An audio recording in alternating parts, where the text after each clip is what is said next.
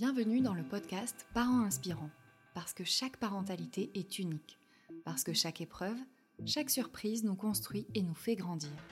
À chaque épisode, découvrez des histoires de parents, leurs aventures, leurs galères, leurs rêves, les événements qui ont un jour changé le cours de leur vie.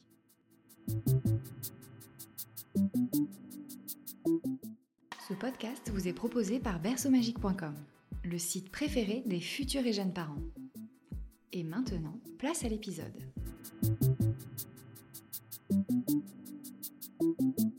La vie nous réserve bien des surprises. Isabelle en est témoin. En couple, cette jeune trentenaire souhaite fonder une famille. Après quelques complications et un traitement hormonal, son rêve sera exaucé. Et pas à moitié. Lors de la première échographie, les futurs parents ne voient pas un enfant, mais trois. Et comme une bonne nouvelle n'arrive jamais seule, une seconde échographie va montrer un quatrième bébé. Accepter la situation, s'organiser, vivre sa grossesse et son accouchement, Isabelle nous raconte cet événement incroyable. Alors, je suis donc Isabelle, euh, j'ai 59 ans et je suis l'heureuse maman d'une famille un peu particulière puisque j'ai eu euh, des quadruplés qui ont maintenant l'âge de 26 ans et donc j'ai aussi un beau-fils euh, qui est un peu plus âgé que mes enfants, qui a 7 ans de plus et qui nous a fait une jolie petite fille.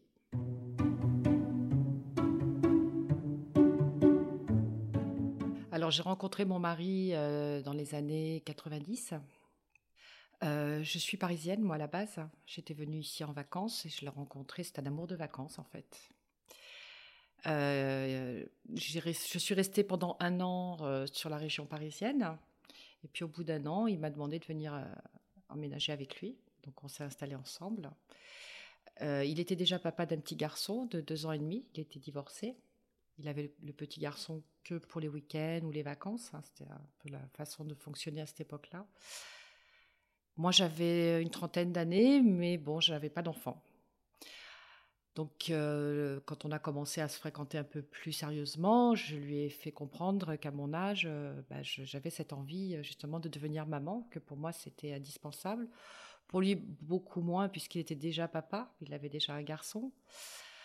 Mais bon, comme il était très compréhensif, il a compris que mon besoin de maman euh, était quand même important. Donc, bon, on a laissé faire les choses. Et puis au bout d'un an, euh, malheureusement, bah, j'étais toujours pas enceinte. Ça, se compliquait un petit peu. Et comme mon premier, j'avais déjà été mariée précédemment et j'avais déjà euh, essayé, ça n'avait pas fonctionné non plus. Donc là, cette fois-ci, j'avais déjà 32 ans. Je me suis dit bon, euh, il faut peut-être faire avancer les choses plus rapidement. On va pas attendre non plus éternellement. Donc je suis allée voir un, un gynécologue qui était spécialisé donc dans les problèmes de fertilité. Il m'a fait divers examens et il s'est aperçu qu'en fait, j'avais un problème d'ovulation. Apparemment, je n'ovulais pas assez pour pouvoir euh, tomber enceinte. Donc, euh, il a décidé de me mettre euh, sous traitement. Donc, c'est un traitement pour justement stimuler l'ovulation. Donc, j'avais des piqûres régulièrement. je devais faire des échographies pour, pour vérifier un petit peu comment tout se passait, l'évolution. Jusqu'au jour où il m'a annoncé la bonne nouvelle. Euh, il m'a dit bah, écoutez, apparemment, ça a bien fonctionné puisque euh, vous êtes enceinte. Donc, on va faire une échographie pour vérifier tout ça.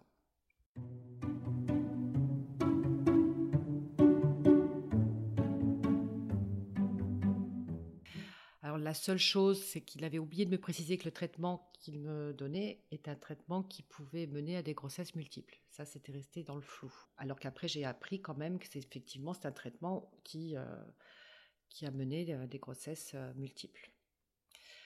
Donc, on a fait l'échographie. Mon mari est venu avec moi. Et puis, donc, j'étais allongée sur la table euh, du, du, médecin, du gynécologue. Donc, il, il commence l'échographie, regarde, etc. Puis au bout d'un moment, euh, il me dit, mais vous voyez ce que je vois? J'ai dit, c'est-à-dire Il me dit, bah, regardez à l'écran. Donc euh, on, voit, on voyait à l'écran bien de, deux petits œufs tout noirs, quoi, parce que c'était une échographie. Hein. après, je vous parle de ça, c'était euh, il y a 26 ans, hein, donc c'est plus les mêmes échographies maintenant. Et j'ai dit, bon, on a des jumeaux? Mmh Alors il me dit, bah oui, apparemment, il me dit, c'est bien ce qui se présente. Et là, on a pris un fou rire avec mon mari parce que j'avais pris beaucoup de ventre très rapidement en fait. Et il me dit, c'est pas possible que tu grossisses autant, que tu aies un ventre pareil. Il me dit, tu en as plusieurs. Mais vraiment, hein, c'était, la blague. Il me disait, oh, t'as, au moins, t'en as au moins deux. Alors du coup, il plaisantait, comment va mes jumelles, ou mes jumeaux, enfin voilà. C'était le sujet de plaisanterie. Donc quand le gynécologue nous a dit que j'en avais deux, là évidemment, on a rigolé. Puis il a continué, etc. Et puis euh, là, il me dit, ah, alors attendez, je vois autre chose. Il me dit, je pense qu'il y en a un troisième. Euh, là, par contre, on a arrêté de rigoler. On a dit, vous êtes sûr? Il a dit, bah, écoutez, oui, un, deux, trois, oui, effectivement, vous en avez bien trois. Euh, voilà, je, vous l'annonce. Bah, après, voyez avec euh, votre gynécologue et puis bah, voyez un peu ce que vous pouvez faire, pas faire. Mais moi, j'en vois bien trois. On est sorti de chez lui un peu dépité, un peu déboussolé et assommé parce que, par cette nouvelle, parce que bon, j'avais envie d'un enfant, mais euh, trois, euh, non, c'était pas prévu. Et puis, et puis malgré tout, mon mari à l'époque, il, il, était d'accord pour euh, en avoir un, mais bon, parce que j'en avais surtout envie moi. Donc je me suis dit oh là là, mais je vais pas lui imposer trois enfants, c'était pas prévu comme ça. Ça faisait pas si longtemps qu'on était ensemble non plus, hein, ça faisait à peine deux ans, donc tout ça, ça nous a fait un petit peu peur. Donc on a réfléchi un peu, comment on va faire. Il me dit, ah écoute, trois. Bon, on va voir donc euh, mon gynécologue. Il me dit, bon, effectivement, euh, on peut faire quelque chose. Si vraiment euh, vous voulez pas les garder, on peut faire une réduction embryonnaire. Ça fait un peu peur quand même. Il nous explique que les réductions embryonnaires, malgré tout, c'est pas sans danger, parce que ça peut toucher les autres. Il, ne savait pas exactement, en plus, euh, si on allait en garder un, deux, je pouvais tous les perdre. Enfin, c'était vraiment, ça, faisait très peur. Quand il nous annonçait tout ça, on a réfléchi et puis on s'est dit bon, bah écoute, trois, ben, on va les assumer. Hein, euh, ils sont là, on en voulait, ben on va faire avec. Donc le, le temps a passé.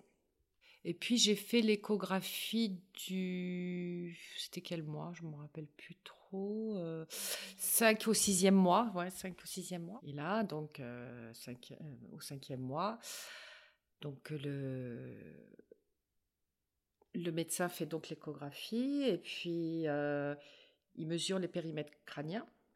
Il en mesure un, il en mesure deux, il en mesure trois. Il continue de mesurer. Alors, faut dire qu'ils n'étaient pas dans la même poche. Hein. C'était trois poches différentes. Hein. Donc, euh, il me dit c'est bizarre parce que dès que, à chaque fois que je mesure un périmètre crânien, moi j'en vois quatre de différents. Alors que normalement, il, y a il devrait y en avoir que trois de différents. Il n'arrivait pas bien à situer vraiment toutes les têtes, donc euh, il me dit moi, je sais pas, mais euh, tout ce que je mesure, j'en ai quatre différents. donc j'y suis restée un bon moment quand même pour qu'il vérifie bien ce qui se passait, quoi. Et là, il m'a dit, non, mais là, il n'y a pas de doute. Hein. Il me dit, en fait, il y en a un quatrième. Là, ça a été un choc hein, quand même. C'est plus que quand on nous a appris les triplés quand même. Le quatrième, euh, là, franchement, euh, d'abord, ça nous a fait peur parce qu'on nous avait dit que les triplés, c'était encore quelque chose que les médecins maîtrisaient. Au niveau de la grossesse et tout, ça pouvait encore passer sans trop de problèmes. Mais euh, des quadruplés, c'était plus compliqué. Euh, pour l'accouchement, pour la grossesse, à beaucoup de niveaux, des enfants qui pouvaient avoir des déficiences par rapport à d'autres, enfin, ils nous ont fait vraiment très peur avec ça. Et euh, du coup, euh, nous, ça a été un gros choc. On s'est dit, qu'est-ce qui nous attend, mon Dieu? Et puis après, on s'est dit, quatre, mais pourquoi pas cinq alors? Peut-être qu'à l'accouchement, ils vont me dire, ben, en fait, ben, il y en a cinq. C'était sans fin, quoi. on a été vraiment très choqués. Et puis, de toute façon, euh, ils étaient là, hein. on ne pouvait plus rien faire, c'était trop tard. Hein. Je veux dire, à cinq mois, on n'allait pas faire quelque chose pour, euh, pour enlever tout ça. Donc, euh, on s'est dit, bon, ben, on va faire face. Hein. On va faire face.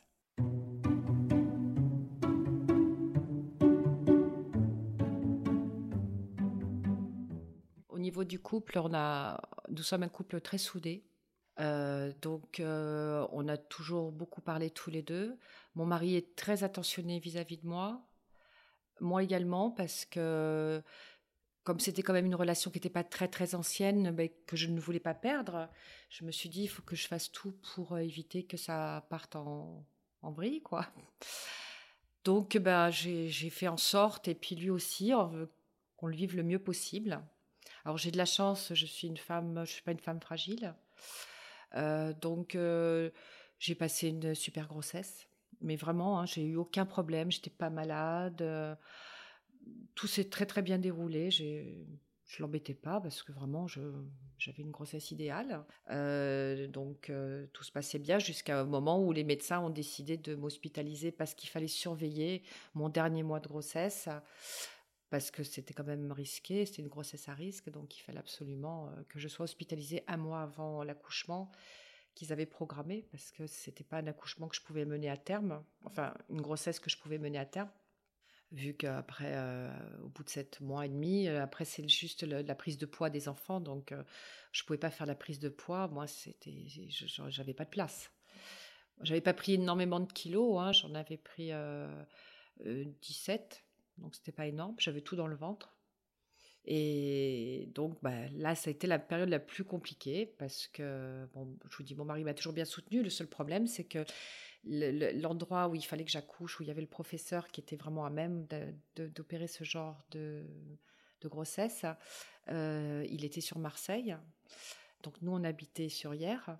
Il a fallu donc euh, ben, que moi j'aille à Marseille, dans une clinique euh, qui n'existe plus à l'heure actuelle, qui a été démolie, je crois, peut-être deux ans après mon accouchement, pour vous donner un peu une idée du style de la clinique.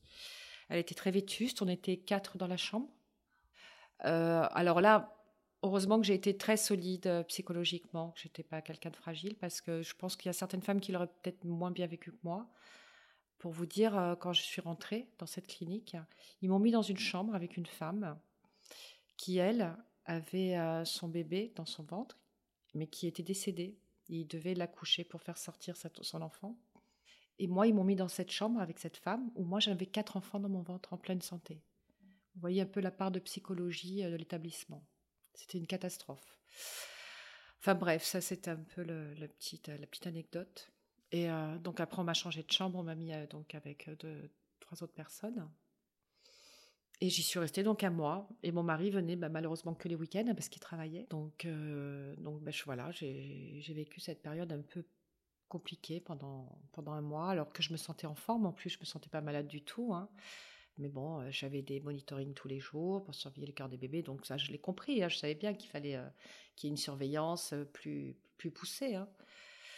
Mais bon, un peu, un peu la déprime d'être loin de chez moi, un peu, un peu l'angoisse malgré tout de se dire ben, comment ils vont être. Mais dans ma tête, il n'y avait pas de problème. Je ne me voyais pas avec un enfant, avec un problème. Je me disais, mais non, mais tout va bien se passer, ils vont être tous en pleine forme. J'étais pas du tout pessimiste, pas du tout dans cette optique-là. J'avais hâte d'accoucher, oui, parce que ça, j'en pouvais plus de les porter. Quand euh, il y en a un qui bougeait, euh, j'avais mon ventre qui bougeait, ça faisait des vagues parce qu'ils n'avaient plus de place, quoi. C'était même dur d'ailleurs de faire les monitorings ou de trouver le cœur de chacun parce que c'était tout emmêlé. c'était un peu euh, compliqué. D'ailleurs, même le professeur qui m'a accouché, c'est un homme qui n'avait pas du tout de part d'humanité, qui était d'une froideur épouvantable non, si j'avais pu éviter de passer par lui, j'ai même essayé d'ailleurs d'éviter de passer par lui, parce que j'ai eu un très mauvais euh, contact avec lui. Et on m'a fait comprendre que dans la région, c'était le seul euh, qui était le plus à même de, pratiquer ce genre d'accouchement. Sinon, il fallait que j'aille sur Paris, donc là, ça aurait été encore plus compliqué. Donc j'ai pris sur moi, j'ai dit, bon, bah, de toute façon, je ne vais pas le voir toute ma vie, hein, euh, donc on va faire avec. Et, et donc, bah, on est allé jusqu'au bout, euh, mais j'ai pas été suivie euh, particulièrement euh, dans niveau psychologique, tout. Et puis je ressent, je ressentais pas le besoin, franchement, non, pas du tout. Je me sentais.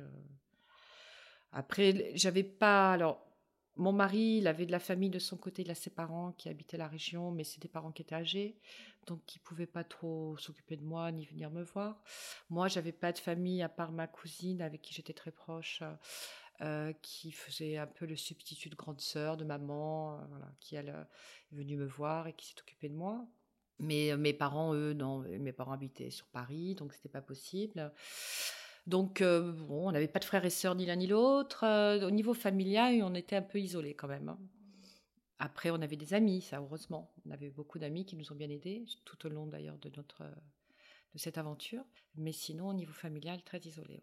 Donc, euh, il a fallu bah, qu'on porte tout ça nous deux sur nos épaules et ça s'est bien passé. On l'a porté.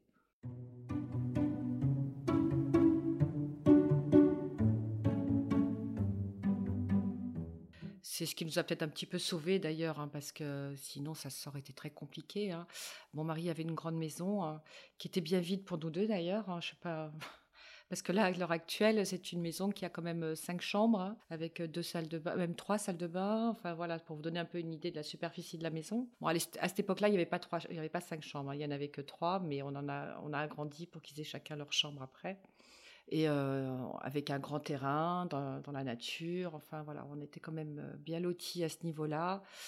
Bon après, bah, mon mari travaillait à son compte. Bon, il faisait ses horaires, beaucoup d'horaires hein, pour pour travailler, pour ramener un peu tout ce qu'il fallait pour tous ses enfants, parce que c'est tout multiplié par quatre. Hein. Quand on a des enfants à la suite, ben, on passe ce qui était au petit, après au plus grand, peut sur le petit. Mais là, c'était pas possible. Hein.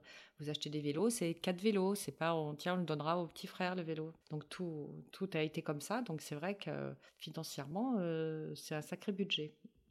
Ouais, c'est quelque chose d'un peu particulier, mais bon, on a, on a eu de la chance. Mon mari travaillait bien, enfin, son entreprise fonctionnait bien, donc euh, ils ont manqué de rien et, tout s'est bien passé à ce niveau-là. après, on faisait pas beaucoup de déplacements parce que c'était toujours très compliqué hein, pour partir en vacances ou euh, même d'aller faire des magasins ou quoi que ce soit. Enfin, tout était quand même. Euh, c'est ça, c'est une expédition. Plus la curiosité des gens, ce qui compliquait pas mal les choses.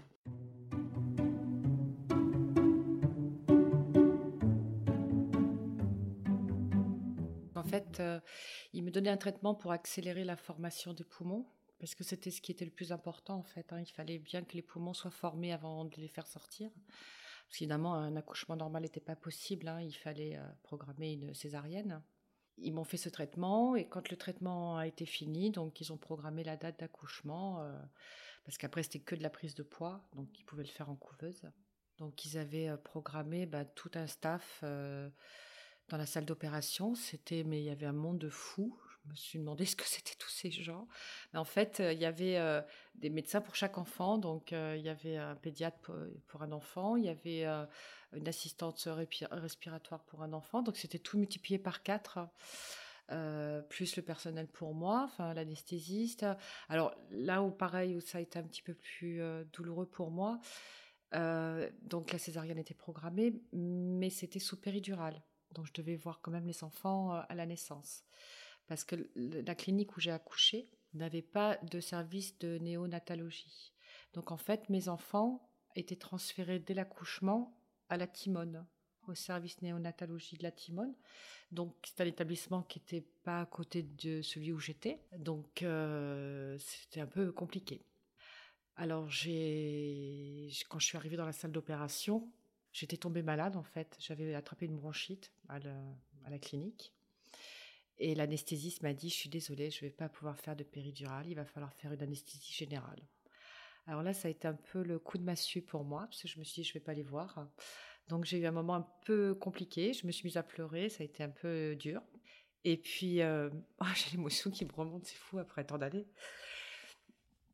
Et puis en fait, elle, a, été super gentille, elle m'a dit, je suis désolée, elle m'a dit, euh, je vais vous faire des polaroïdes. Comme ça, vous allez les voir quand ils vont sortir. Dès que vous vous réveillez, je vous montrerai les polaroïdes. Ah, j'ai dit, bah ok, c'est super gentil. Et en fait, c'est ce qui s'est passé.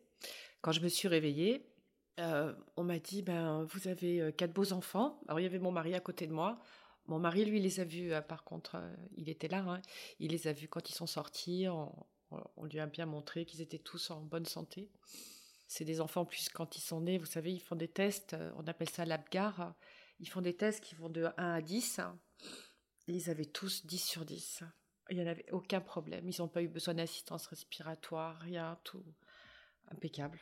Comme si j'en avais fait un tout seul, euh, voilà, sans problème. Ça a été vraiment un petit miracle. On était super contents. C'était un soulagement. Et donc, on m'a donné les prénoms. On m'a dit alors voilà, vous avez Cécile, vous avez Mathilde, vous avez Manon, vous avez Guillaume. Ah, j'ai dit, mais non, je sais pas, maintenant, euh, non, non, vous vous trompez, ma fille, elle s'appelle Marion. Et en fait, oh, Margot, je crois, non, c'était Margot, oui. Mon mari, c'était un peu. On avait donné une liste en fait de prénoms, c'était fait une liste. Comme on ne savait pas exactement combien il y avait de filles, combien il y avait de garçons, parce que. Alors, on savait qu'on avait au moins deux filles, mais après, c'était un peu compliqué. Donc, on avait donné quatre noms de chaque au cas où. Quatre filles, quatre garçons. Et puis, euh, on avait mis des priorités en, en un, en deux, en trois, en quatre. Et puis, bah, mon mari s'est un peu mélangé. Mais comme euh, elle était sortie Manon, elle est restée Manon. Voilà. Je dit bon, on change pas. Euh, elle est sortie avec ce prénom, elle restera avec ce prénom. Ça faisait partie de façon des prénoms qu'on avait sélectionnés, mais il n'était pas dans la, dans la tête de liste. Et donc ça, ça a été la petite anecdote. Bon, après, j'ai vécu encore un moment compliqué parce que bah, déjà, bah, j'étais malade, donc j'avais la bronchite. Donc, euh, je ne pouvais pas toucher mes enfants. Ils étaient partis donc en couveuse. Donc, le lendemain, on m'a emmené en fauteuil roulant à la Timone au service néonatologie. Bon, là aussi, ça a été assez, assez choquant parce que c'était complètement irréaliste. On m'a amené dans une pièce, il y avait une couveuse, on me disait, ah, bah alors voilà, vous en avez un là, alors après on poussait le fauteuil, dans une, ah, bah, vous en avez un deuxième là. Comme si j'étais dans une euh, exposition, vous voyez, mais je, je, réalisais pas, je, je, voyais pas, je pouvais pas les toucher. Euh, j'étais malade, on ne voulait pas que je les touche, euh, il fallait surtout pas qu'ils attrapent de microbes ni quoi que ce soit. Hein. Donc je les regardais à travers euh, les vitres de la, de la couveuse, comme ça. Et puis, euh, donc ça a été très très frustrant en fait. C'est une période de ma, vie qui était très frustrante et qui me faisait pas réaliser ce qui s'était passé en fait. J'arrivais pas trop à réaliser euh, que qu'ils étaient là, tous à moi. Et... Entre 1,4 kg et 1,6 kg à la naissance, c'était des beaux bébés pour des, quadruplés. J'avais pas mal de poids dans le ventre. Et comme j'ai pris surtout dans le ventre, en fait, euh, physiquement, euh, j'ai eu un peu de mal à me remettre parce que j'étais très affaiblie, très maigre surtout, parce que je leur avais tout donné, en fait. Hein. Et donc, j'étais très, très amaigrie. Euh, la plupart des femmes ont besoin de perdre du poids. Moi, c'était le contraire, j'avais besoin d'en prendre. Et, et, donc là, il a fallu attendre un petit peu. Alors, évidemment, comme ils étaient en couveuse, ça m'a laissé le temps de récupérer, hein, parce qu'il fallait qu'ils prennent du poids eux de leur côté aussi. Donc, euh, on a attendu une semaine à Marseille. Et puis, au bout d'une semaine, quand on m'a dit que je partais de la clinique, euh, j'ai dit Ouais, mais moi, je rentre pas sans mes enfants, hein, je les laisse pas à la Timone. Alors, du coup, on a transféré tout le monde à l'hôpital de hier. Comme ils étaient en bonne santé, il n'y avait pas de, de, surveillance particulière. Ils sont tous partis donc à l'hôpital de hier. Donc, on a tous suivi, convoi exceptionnel. donc, je suis rentrée chez moi. Et puis, les enfants sont restés donc. Euh, un petit peu plus longtemps que prévu à l'hôpital. Parce que malheureusement, j'ai une de mes filles, euh, Cécile, qui a eu un petit souci pendant l'hospitalisation. Elle a eu euh, ce qu'on appelle la sténose du pylore. Euh, c'est un petit clapet dans l'estomac en fait qui s'ouvre pas et qui laisse pour laisser passer les aliments. Normalement, celui-ci s'ouvrait pas, ce qui fait qu'elle régurgitait tous ses biberons. Donc nous voilà repartis à la Timone, toutes les deux. On a laissé, laissé les trois autres à l'hôpital. Et moi, je suis partie à la Timone avec elle. Alors, quand vous voyez un petit bout de chou qui fait 1,3 kg, 1,4 kg, partir se faire opérer, ça, c'est un moment difficile, hein, qu'on a du mal à encaisser. Hein. Ça a été très compliqué là aussi. Bon, tout s'est bien passé, heureusement. Et puis, on est retourné donc après hier. Et donc, tout ça, ça a un petit peu tout retardé. Alors, il voulait faire sortir les trois autres, euh, mais j'ai dit non, tout le monde sortira en même temps. Je ne veux pas en prendre trois et en laisser une à l'hôpital, c'est pas la peine. Comme je savais que ça durerait pas très très longtemps, ça, retardait de quoi de 15 jours, quelque chose comme ça, c'était pas non plus le bout du monde. Et donc après, ben, on a récupéré tout le monde euh, en mois de janvier, euh, voilà, fin janvier, je crois à peu près. Tout le monde est arrivé à la maison.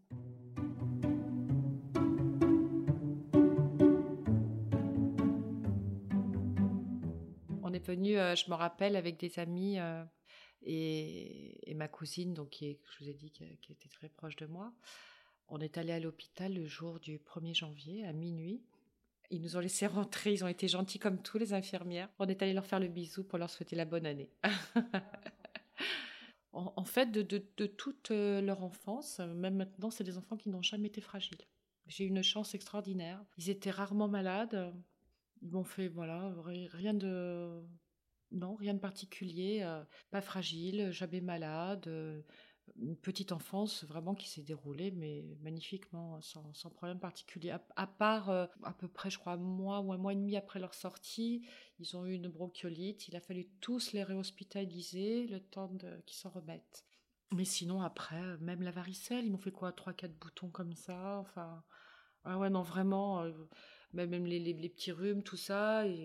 Non, c'était vraiment des enfants faciles à vivre. Et, euh, en plus, j'ai eu la chance, comme ils ont été hospitalisés pendant un moment, l'hôpital les a un peu réglés au niveau du sommeil, au niveau des biberons. Euh, ce qui fait que quand moi je les ai récupérés, j'avais plus qu'un seul biberon dans la nuit. Donc ça va, ça, ça allait. Et en plus, euh, ils se réveillaient après presque pas. Quoi. Enfin, je veux dire, ils dormaient bien le matin. ils avaient été un peu réglés, quoi, déjà. Hein.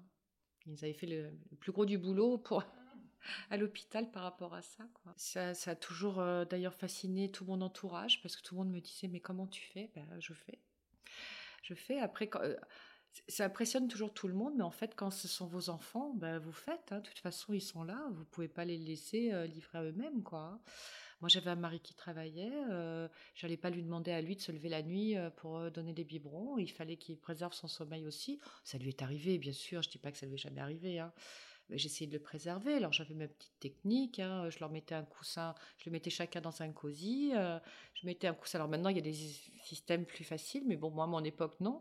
Un petit coussin, je mettais le biberon dessus et puis je tournais le biberon euh, de chacun.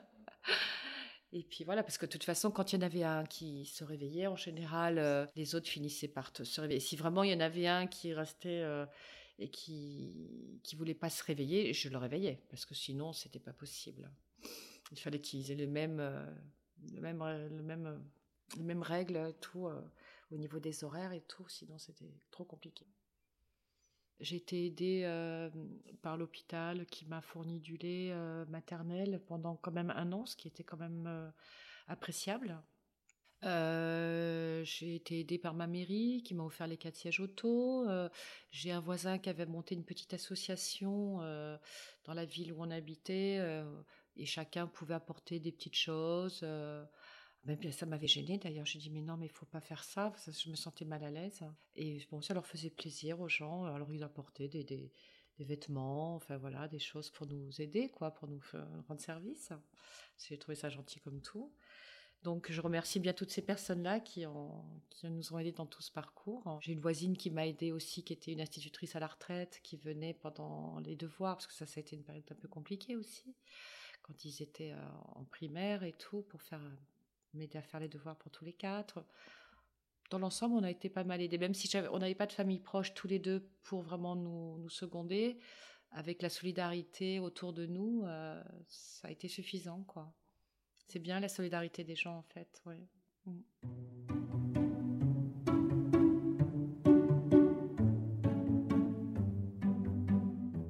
Maintenant, ils sont grands, ils ont 26 ans, oui. Ouais. Ils vont tous bien, tous très bien. Même, euh, alors j'en ai qu'une qui porte des lunettes parce que je suis myope, mais sinon, euh, non, non, ils n'ont aucun problème euh, de santé. tout s'est bien passé. la scolarité, tout pareil. ils ont, il n'y a pas eu de redoublement. Ils sont, non, ils sont, sont des enfants qui, qui ont fait une croissance tout à fait normale, sans problème particulier. Non, non.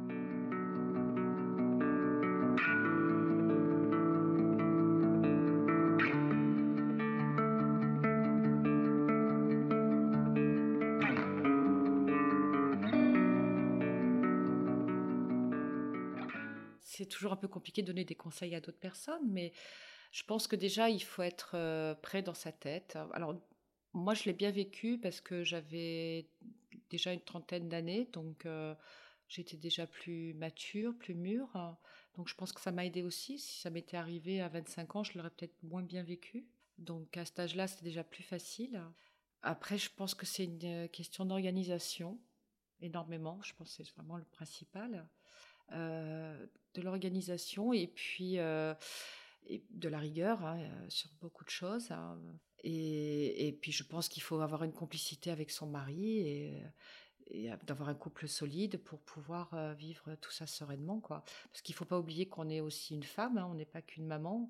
Et il faut pas du tout oublier ce rôle-là qui est important aussi Parce que si on néglige cette partie-là, le mari risque de se sentir un petit peu isolé et, ça risque de moins bien se passer. Nous, on a toujours privilégié, on se faisait des petits week-ends en amoureux, on laissait les enfants à garder. Il euh, faut pas du tout culpabiliser. Hein. Je veux dire, euh, les enfants, ça traumatise pas du tout si on part trois jours en amoureux euh, avec le papa. Et, ça, ça nous a fait du bien. Enfin, je veux dire, c'est indispensable pour nous pour privilégier notre couple. Donc, moi, conseil, voilà, faire attention à son couple, vraiment privilégier ce côté-là. Et puis l'organisation, de l'amour. Et normalement, après, tout se passe bien. Hein.